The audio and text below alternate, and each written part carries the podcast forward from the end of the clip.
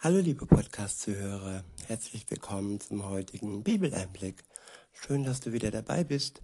Heute habe ich ein Kapitel aus dem Buch Hiob. Es ist das Kapitel 19 und ich verwende wieder die Übersetzung Neues Leben. Im Vorfeld, äh, in den Kapiteln zuvor, hat Hiob viel gelitten. Ihm wurde eine schwere Prüfung von Gott auferlegt. Und ja, es stand, ich würde fast sagen, die Wette offen vom Teufel, dass er Gott von Gott ablässt und dass er seine Treue zu Gott ähm, aufgibt. Und ja, ich kann sagen, es ist nicht so weit gekommen und auch wenn Hiob alles oder viel, nicht alles, sein Leben hat er behalten. Und das ist wichtig und sein Glauben an Gott hat er sich bewahrt. Das ist noch viel wichtiger. Und ja, er hatte zwei Freunde, die am Anfang ganz still und ganz ruhig und ganz freundschaftlich ihm zugewandt waren und ihnen fehlte die Worte und sie haben einfach lange Zeit bei ihm ausgeharrt und haben mit ihm zusammen getrauert und haben ihn eigentlich sehr gut in seinem Leid unterstützt. Als sie dann aber das ähm, Schweigen gebrochen haben und über ihn hergefallen sind, nicht mit Schlägen, aber doch mit Worten, die ebenfalls und vielleicht manchmal sogar noch mehr wehtun können, wie körperliche Gewalt, dann war das sehr grausam für Hiob und jetzt antwortet er hier er seinen ja damals Freunden und den Menschen, die sich sehr unfreundschaftlich verhalten haben. Ab Vers 1 steht, da antwortete Hiob, wie lange wollt ihr mich noch quälen und mit euren Worten auf mich einschlagen? Zehnmal habt ihr mich nun beschimpft. Ihr misshandelt mich, ohne euch zu schämen. Und selbst wenn ich gesündigt hätte, wäre das allein meine Sache. Ja, einerseits stimmt es. Wer sündigt, versündigt sich vor Gott und der versündigt sich persönlich und es ist schon allein seine Sache. Klar ist es auch wichtig, dass wir Geschwister und Freunde haben, die uns darauf hinweisen, dass, dass etwas schief läuft in unserem Leben. Aber so war das in Hiobs Fall nicht. Die, seine Freunde haben ihm irgendwelche Schuld vorgeworfen oder ihm das Leben so schwer gemacht, und jetzt macht er sich Luft. Weiter heißt es in Vers 5, wenn ihr wirklich über mich triumphieren wollt, dann legt mir da, wofür ich mich schämen soll. Ihr müsst doch sehen, dass Gott mir Unrecht tut. Ja, in seinen Augen war das eigentlich Unrecht. Er, er hat nicht wirklich genau erkannt, warum er so leiden musste. Er hat den Plan Gottes nicht komplett durchschaut in dem Moment. Und es schien für ihn, als wäre es ein Unrecht, das hier von Seiten Gottes auf ihn eingeprasselt ist. Aber dem ist nicht so. Wie gesagt, es war eine Prüfung und Satan hat Gott herausgefordert und er müsste das gar nicht. Aber auf der anderen Seite sind diese Prüfungen und diese, dieses Leid, das wir durchleben, wichtig für uns. Denn, denn ohne Prüfung wird unser Glaube nicht ähm, ja, bestätigt. Und wir, wir haben nicht die Gewissheit, dass wir nicht nur in guten Zeiten zu Gott halten, sondern dass wir auch in schweren Zeiten zu Gott halten. Und jedes Ehegelübde hat inne, wo da heißt ja in guten wie in schlechten Zeiten, bis dass der Tod uns scheide, scheidet. So ist es bei den Menschen. Und wenn ich mit Gott in Verbindung stehe, mit ihm eine Beziehung habe, dann scheidet nicht einmal der Tod mich vor Gott. Dann, ja, bin ich gewiss, dass ich bei ihm in der Ewigkeit befreit und erlöst leben kann. Und ja, Hiob hat hier wirklich fälschlicherweise, wie gesagt, gedacht, Gott hat, hat ihm hier Unrecht getan. Weiter heißt es, er hat sein Netz rings um mich ausgeworfen. Schrei ich Gewalttat, antwortet mir niemand. Rufe ich um Hilfe, finde ich keine Gerechtigkeit. Ja, es dauert manchmal, liebe Zuhörerin, lieber Zuhörer, bis Gott Gerechtigkeit schafft in unserem Leben. Und manche Dinge fühlen sich manchmal einfach ungerecht an. Aber wie gesagt, das ist nur ein Gefühl. Und es ist nicht so, dass Gott uns in dem Moment nicht liebt. Gott hat Hiob über alles geliebt. Und ja, weil er ihn so sehr geliebt hat, hat er ihm die Möglichkeit gegeben, ähm, ja, seine Beziehung zu ihm wirklich auf die Probe zu stellen und zu erkennen, dass seine Beziehung wirklich stark und ja, widerstandsfähig ist, auch wenn ein Sturm auf uns zukommt. Der Glaube kann widerstandsfähig sein, wenn ich mich an Gott halte. Weiter heißt es in Vers 8, Gott hat meinen Weg vermauert. Ich kann nicht weitergehen. Er hat meine Straße in Dunkelheit gehüllt. Er hat mir meine Ehre genommen und mir die Krone vom Kopf gezerrt. Er hat mich von allen Seiten niedergerissen. Mit mir ist es aus. Ich bin wie ein entwurzelter Baum ohne Hoffnung. In seinem Zorn wütet er gegen mich. Er hat mich zu seinem Feind erklärt.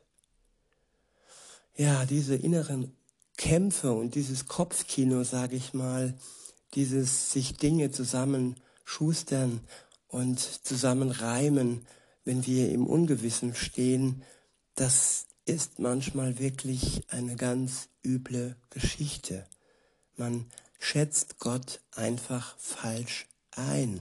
Man nimmt ihm ab, dass er eine starke Liebe zu uns empfindet. Eine Liebe, die stärker ist als alles, was uns begegnet. Und dass er uns auch in unserer tiefsten Not noch liebt. Und nun ja, alles hat ein Ende. Und auch das Kopfkino hat ein Ende, wenn ich dann für mich selbst wieder erkenne, ich lag falsch und ich muss mir eingestehen, Gott hat mich niemals weniger geliebt. Er hat mich vom Anfang bis jetzt und heute in gleichem Maße geliebt. Das, was er hasst, das ist die Sünde. Aber die Sünde ist nichts, was mich umbringen muss. Denn Jesus hat die Sünde überwunden, er hat sie besiegt. Die Sünde hängt am Kreuz und wenn wir sie loslassen, wenn wir uns von Jesus erlösen lassen, von unserer Schuld, von der Sünde, dann können wir befreit durchs Leben gehen. Weiter heißt es, seine Truppen rücken gemeinsam vor. Sie bauen Straßen, um mich anzugreifen. Sie haben mein Haus umstellt. Meine Brüder hat er, hat er mir genommen. Meine Bekannten haben sich von mir entfremdet. Meine Nachbarn halten sich von mir fern und meine Freunde haben mich vergessen. Meine Hausdiener und meine Mägde behandeln mich wie einen Fremden. Für sie bin ich zu einem Ausländer geworden. Ich rufe nach meinem Knecht, doch er antwortet nicht. Ich muss ihn geradezu anflehen. Meine Frau ist mein Atem zuwider und meinen Brüdern ekelt vor meinem Gestank. Selbst die kleinen Kinder verachten mich. Wenn ich versuche aufzustehen, machen sie spöttisch Bemerkungen. Alle, denen ich vertraue, verabscheuen mich, und die Menschen, die ich geliebt habe, stellen sich gegen mich. Ich bin nur noch Haut und Knochen und sogar meine Zähne habe ich verloren. Hiob hat so gut wie alles verloren in seinem Leben. Seine ganzen äh, Mitmenschen, ob Geliebte, ob Bekannte, ob Freunde, ob Nachbarn, alle wenden sich von ihm ab. Die einen haben Ekel und die anderen sehen ihn als Ausländer. Er ist fremd für sie. Und mehr nehmen kann man einem Menschen nicht. Aber da, wo die Liebe Gottes ist, da bleibt das Leben. Der Teufel hätte ihm am liebsten sein Leben genommen, denn dann ist er am Ziel. Und dieses Ziel hat ihm Gott nicht gegönnt. Gott schützt unser Leben. Ihm ist unser Leben kostbar. Und auch wenn es noch so grausam und traurig wirkt, die Liebe Gottes war Hiob niemals so nahe wie in diesem Moment. Er war nur verblendet, der Hiob, und hat sich Dinge zusammengereimt und sein Kopfkino hat ihm gesagt, dass Gott ihn verlassen hätte. Dem war aber nicht so. Weiter heißt es ab Vers 21, Habt Mitleid mit mir, meine Freunde, habt Mitleid, denn die Hand Gottes hat mich schwer getroffen. Warum verfolgt ihr mich, wie Gott es tut? Wann habt ihr endlich genug davon, mich so zu zerfleischen? Ich wollte, meine Worte könnten aufgeschrieben und in einem Buch festgehalten werden.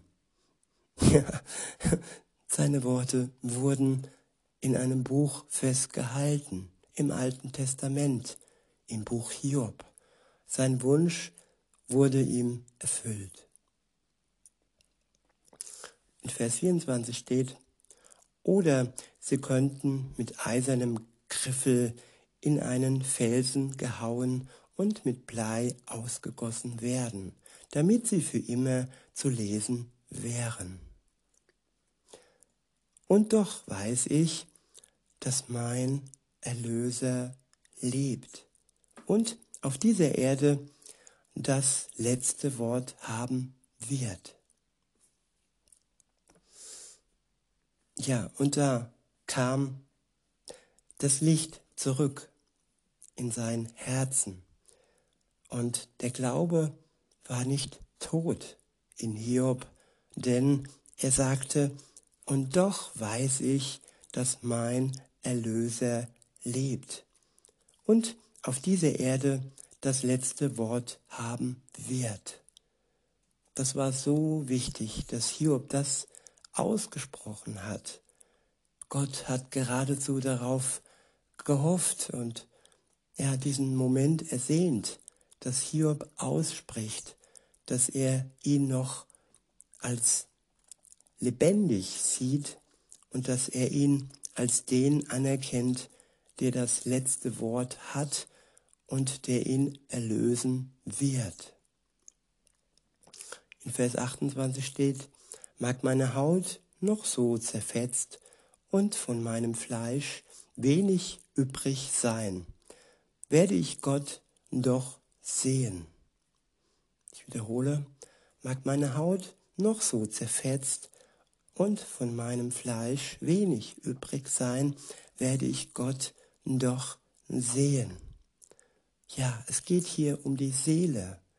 Die Seele wird Gott sehen. Sie wird Gott begegnen. Es ist nicht abhängig von der Haut und von dem Fleisch, das an uns haftet.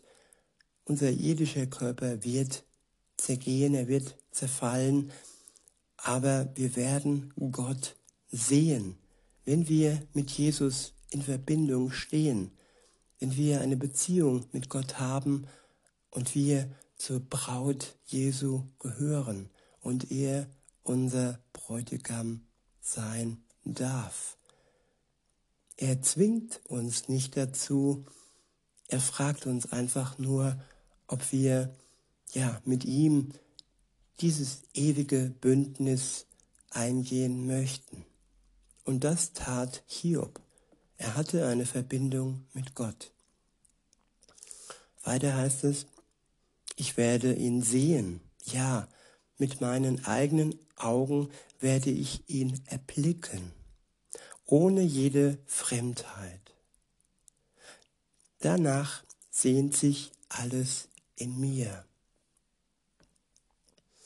Ja, das ist der Wunsch Gottes, dass wir uns danach sehnen, ihn bald zu sehen, dass unsere Augen ihn erblicken werden, ohne jede Fremdheit.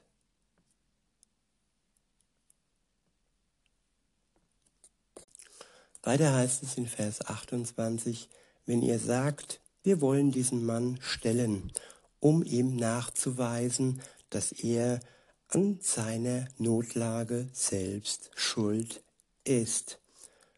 Dann nehmt euch in Acht vor dem richtenden Schwert.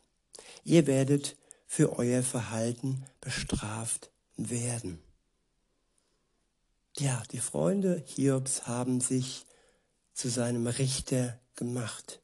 Sie haben das, was wenn überhaupt Gott alleine gebührt, nämlich zu richten über die Lebenden und die Toten, das haben sie Gott abgenommen.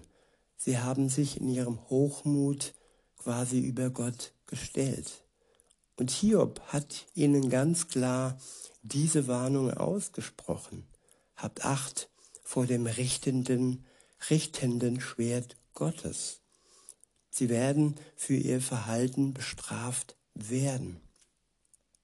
Weiter heißt es, und dann werdet ihr erkennen, dass es ein Gericht gibt. Ja, das Gericht Gottes ist existent. Es wird kommen für die, die sich in Sicherheit wähnen, die sich in ihrer Macht, in ihrem Reichtum wälzen, aber sie werden erkennen müssen, dass ihre Macht und ihr Reichtum vor Gott keine Bedeutung hat. Bedeutung hat alleine der Glaube an Jesus, dass er für uns gestorben ist, für unsere Schuld und dass er am dritten Tage wieder auferstanden ist und somit dem Tod die Macht genommen hat und uns somit den Weg zum ewigen Leben geebnet hat. In diesem Sinne wünsche ich euch noch einen schönen Tag und sage bis denne.